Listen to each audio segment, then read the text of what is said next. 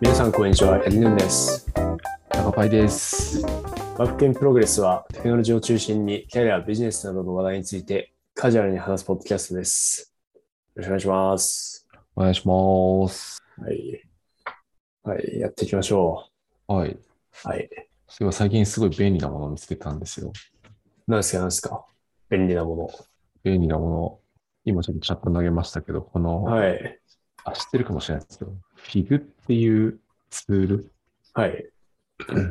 でこれ何かっていうと、なんだろう、まあ皆さんなんかターミナル使ってると思うんですけど、シテルとか、はい。シュバッシュとか、まあその辺。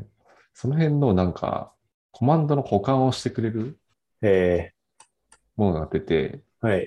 なんか ID とかでよくある、なんだろうな、まあ、シェルとかだと例えば CD コマンドとか打った後にどっかに移動するみたいなこはい。とをすると思うんですけど、その移動先の候補がバーバーって出てくるみたいな感じです。えー、なるほど。あとは Git とかも Git って打つと、その後のコマンドの候補がバーっと出てきてはい。選べるみたいな感じで、うんうん。なんかこれ便利でしたね、個人的に。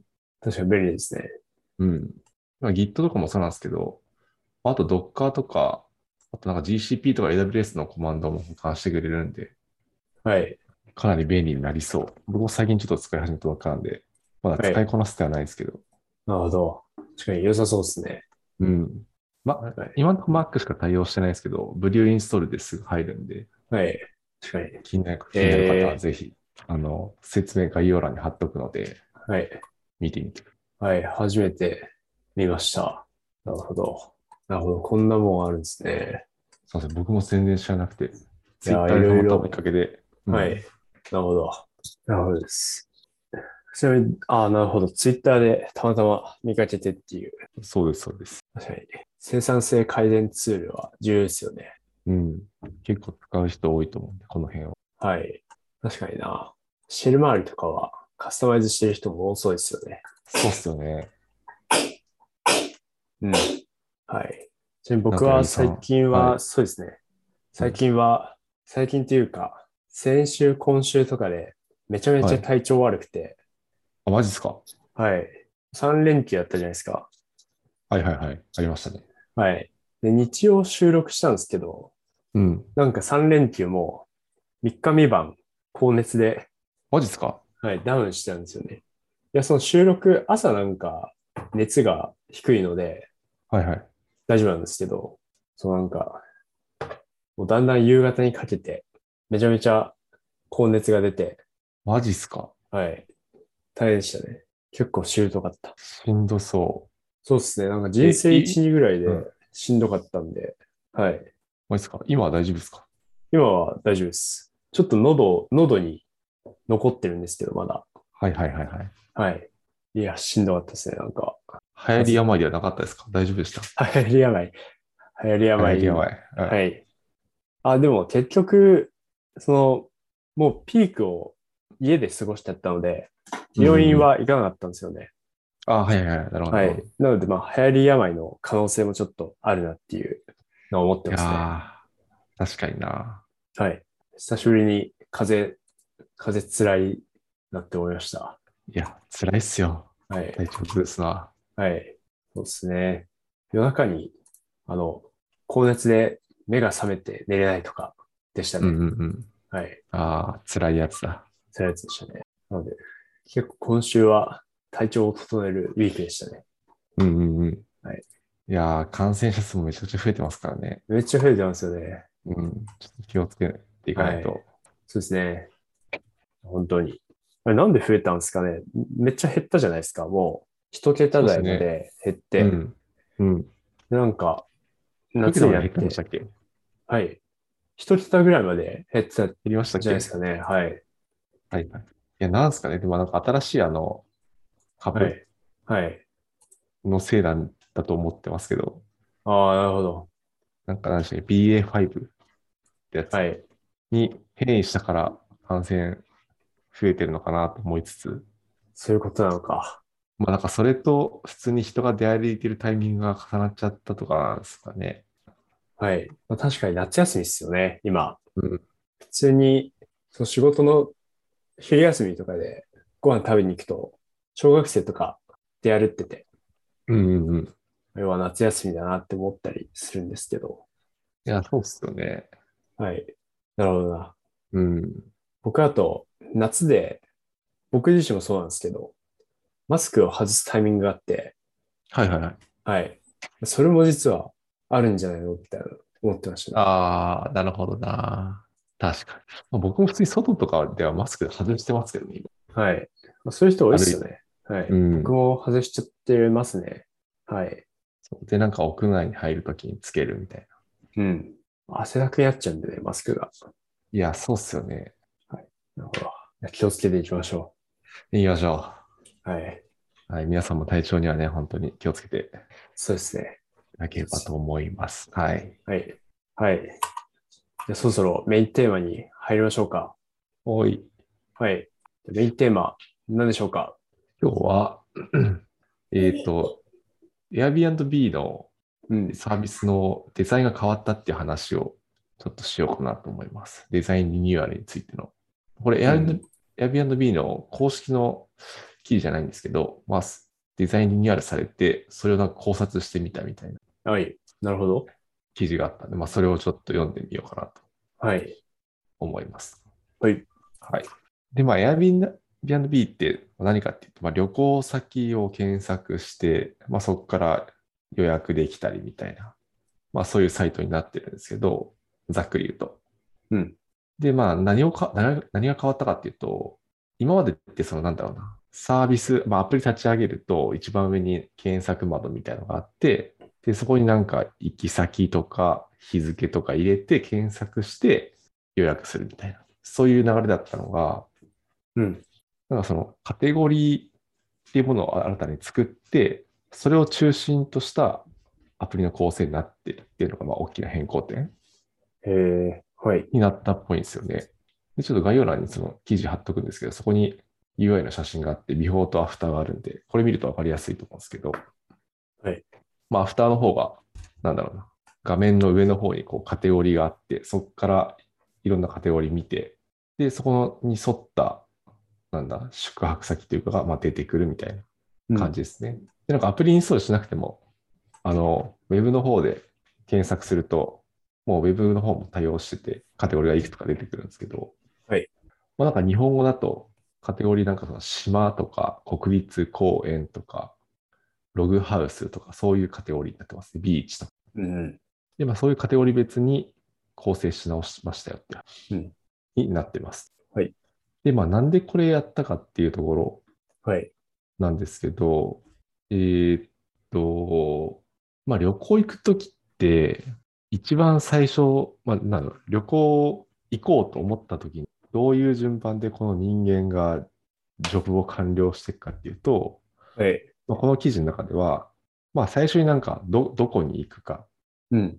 いつ行くかっていうのを決めて、で、何かしらこうチケットを買って、行くためのチケットを買って、うん。で、なんか宿泊先でのいろんな体験を予約したりとかうん。するみたいなことが書いてあって、流れとして。はい。でもそうなると、まあ Airbnb、え Airbnb は、そのフローの最後に出てくる。要はなんかこの体験を予約するとか、宿泊先を予約するっていうタイミングだと、人間が旅行をプランニングした時の最後に、うん。じゃあどこに泊まろうかなとか、のとタイミングで出てきちゃう。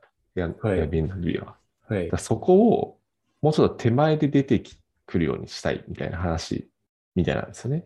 えーいやなんかどどこに行こうかなとか、はい。どういう体験をしようかなっていうタイミングで、あちょっとちょっと Airbnb で探してみようかなっていうところで、このサービスを使うようにしたいとうん。いうことらしいんですよね。で、なんか、まあ、記事の中で、えーっと、Airbnb の今のトップページと Expedia、Expedia もまあ同じ感じで、なんだろう、宿泊先を予約するみたいなサービスだと思うんですけど、はい。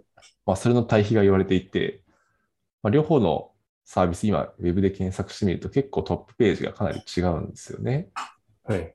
で、Expedia はもう完全に一番上に検索ボックスがあって、目的地とチェックイン日とチェックアウト日と何名様で検索してくださいっていう。だからさっきの旅行のプランのフローで言うと、割と最後の方、目的地も決まってるし、行く日も決まってるしみたいな。で、最後に予約するだけみたいな人が使うサービスみたいな形なんですけど、はい。なんかもう Airbnb は、その、どこに行こうかなとか、何しようかなっていうところから、私たちが手伝いますよみたいなうん。のを今前面に押し出してて、うんうん。だからなんだろうな、例えば、今僕ちらちら見てますけど、サイトを、はい。なんだろう、キャンプっていうカテゴリーがあって、例えばなんかキャンプしたいなーって思った時にここを見ると、おうこういうところでできるんだ、みたいうんうん。な。なんはかそういう体験からこう検索できるようになってる、い。なったっていうのが、まあ大きな変更点。なるほど。うん。だからもう Airbnb が起点となって旅行を、なんだ、計画できるうんところに持っていったらしいんですよね。デザイン的に。なるほうんど。確かに言われてみれば。そうですよね。結構これは大きな変更だったらしくて、はい。ここ何年間でも一番大きい変更だったっていうのが書いてあった気がええうん。で、まあ、この変更がどんなビジネスに影響があるんやって話も、まあ、ここで考察されてて、はい。まあ、一つがなんか、ロングテール収益にへの影響みたいなことが書かれてて、はい。まあ、要はなんかその行きたい場所、なんだ、今回はその体験、行きややりたい体験とかから探すことができるので、いわゆるなんかその、めちゃくちゃ有名な観光地じゃない街の物件とか予約される可能性が高まります。はい。そうすると、なんだ、ホスト側からしたら、その滞在してくれるユーザーさんにいい体験を提供したいっていう思いが強まったりとか、うんっていうのもなるよねっていうことが言われていて、うんうん。まあ、例えばなんか、入このブログの中だと、なんか特定の体験、例えばさっきのキャンプみたいな、なんか例えば湖畔でキャンプしたいみたいな体験、キャンプしたいっていうニーズがあったときに、まあ、それはなんか例えば大都市にあるってことはあんまり重要じゃなくて、はい。大都市じゃなくてもうちょっとこうちっちゃい町とかで、ちっちゃい町にその体験しに行く人が増えるんじゃないかみたいなことは言われてました。はい。なるほど。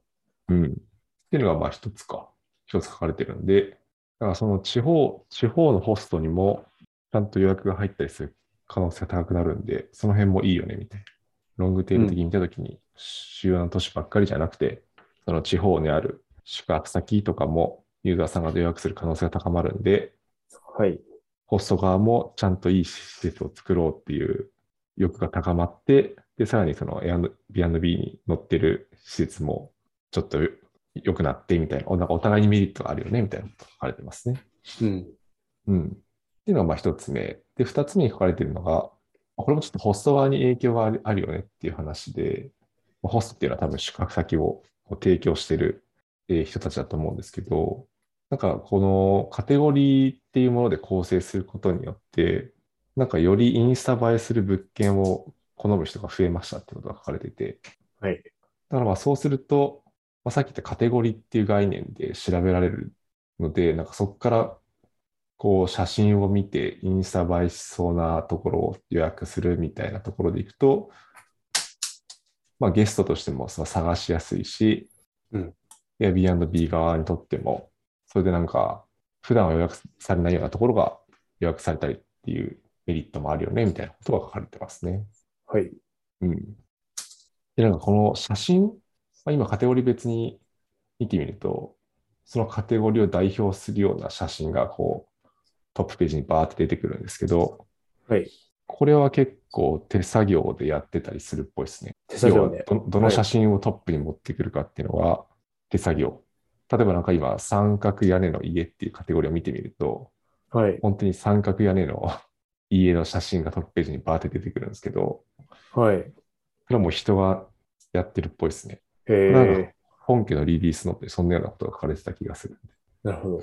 うん。だからまあなんか同じ施設でもいろんな写真があると思うんですけど、そこから三角屋根の家が載ってる写真をちゃんとトップページに表示するようにはい。してると。ええなるほど。そう、いくつかカテゴリー見てみても、ちゃんとそれっぽい写真がトップに出てくるんですよね。うん。ツリーハウスとかすごいな。本当に木の上家が建ったうん。カテゴリーがめちゃめちゃ多いですね。多いっすよね。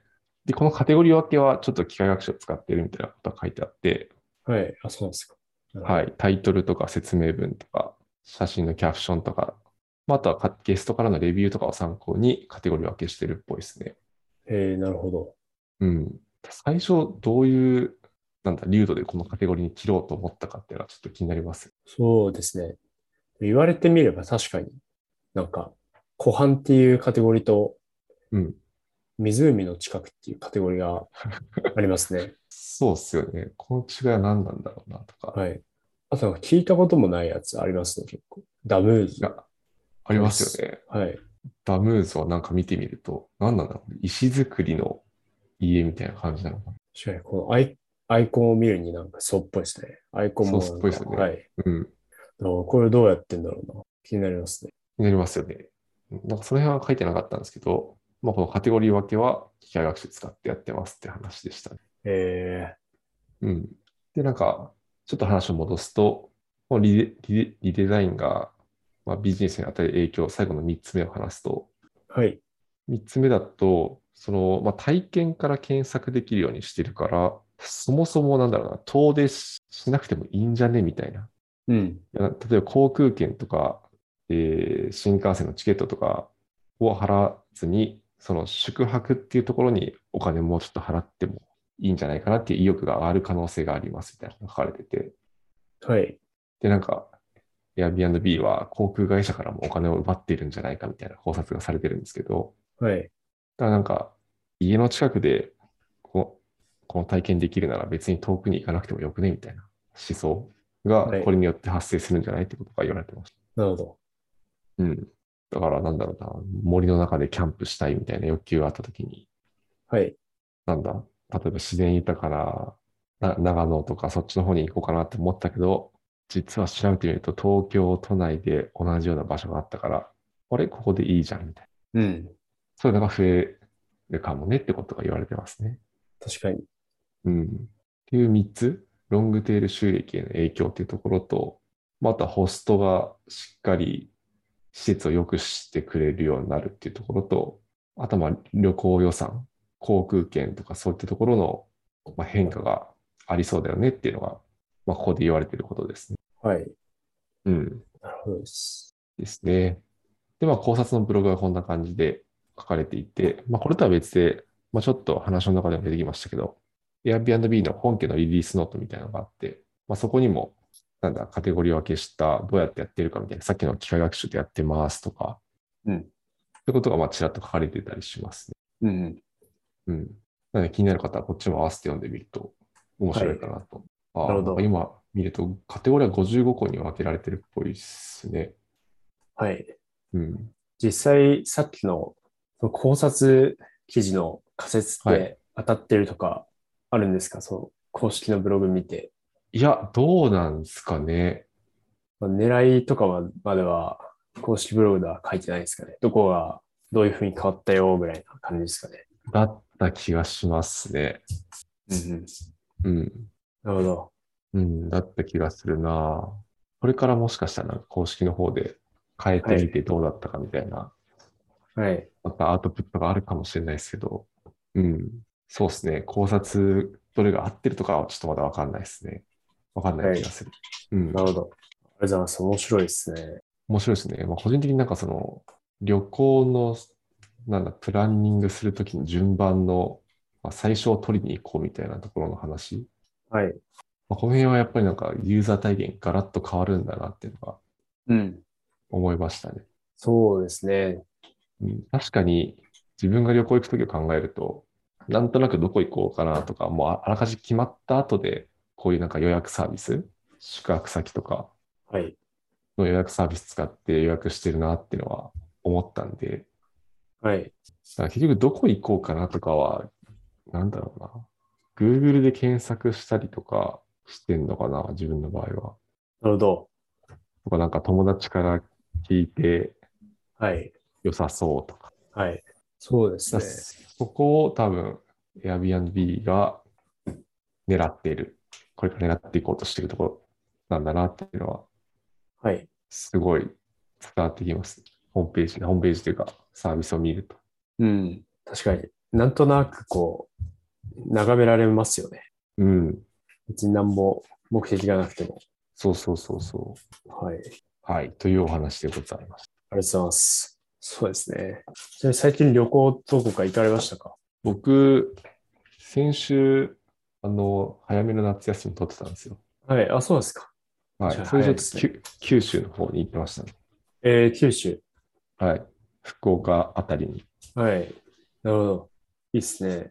美味しいものいっぱい食べてきました。はい。な、なぜ九州だったんですかなんでですか ねなんでだろう行ったことあったんですか九州、あ福僕岡。は行ったことあっても、奥さんが行ったことなかったんで、はい。じゃあ行ってみるかって話になって、はい。なるほど。行ってきましたね。うん。いいっすなね。んか天,、天気崩れそうだったけど、一回も雨降らずに乗り切ったっていうはい。なる奇跡が起きました。ほど、なるほど。うん。何を、何が美味しかったですか福岡。何が美味しかったかな、はい。まあ、普通にもつ鍋とか寿司とかを食ってきましたね。あ、なるほ美ど味。しかったです。はい。もつ鍋に寿司、結構、ず贅沢っすね。いいっすね。そう なんか福岡餃子も有名らあ、しそういなんんでですすよ。か。えー、うん、なんかもつ鍋とかよく聞くと思うんですけど、餃子も有名で、はい。なんか餃子は食べたんですけど、はい。なんか、まあ美味しかったですけど、そこまですごめちゃくちゃ美味しい、また食べたいみたいにはならなかったなとも思いました。店が悪かったのかな、うんうん。ララーメンは食べなかったですかラーメンは食べなかったですねあ、。そうなんですか。今回。そうなんですよ。なるほど。東京でも行けるし、みたいな。そうそうちそょっとあるかもしれないですね。なるほど。いいっすね。福岡か。う。なんか行く予定ありますいや、僕はない、あんまないですね。うん。あんまり旅行行かないですね。はいはいはい。はい。そうですね。はい。定期的に温泉行きたいなっていうのは、なんか、ああ、はいはいはい。はい、定期的に起こりますね、その、モチベーションが。うんうんうん。はい。本店ね。そうですね。温泉。それでも行くときは割と近めのところに行くんですかあ、そうですね。なんか、この前、この前っていうか、去年は、鬼怒川に行きましたね。あ、ポッドキャストでも話したかもしれないです。はい。ああ、確かに確かに話したか。 いやそうですね。わかんない。もう覚えてないんですけど。はい。絹が行って。はい。でも、ちょっと夏だったんで、やっぱ露天風呂は虫が気になりますね。気になっちゃいますね。ああ、なるほど。はい。そ確かうにで。すね。そうですねでも、まあそこも良かったですね。楽しかったな。うんうんうん。はい。温泉もいいな温泉いいっすよ。ぁじゃあ次温泉行くときはぜひ、あの、Airbnb から予約してもらって。そうです ね。Airbnb でい一回も泊まったことがないので、はい。もうないんですよ。これを機に、なんかやってみたいな、みたいな思いますね。そうっすよね。ちょっと一はい回なんか、温泉カテゴリーはなさそうだな、ね。旅館とかはある。そうですね。キャンプもちょっと気になったんで、ああ、確かに、キャンプ。はい。ちょっといじってみようかなと思いました。はい。はい。では、今日はそのところですかね。はい。はい。はい。ということで、えー本日はですね、高林さんに Airbnb の直近あった UI のリニューアルの考察ブログについてお話しいただきましたと。はい。えー質問やコメントは Google フォームや Twitter のハッシュタグ GoogleFM でお待ちしております。えー今回もご視聴ありがとうございました。来週またお会いしましょう。ありがとうございました。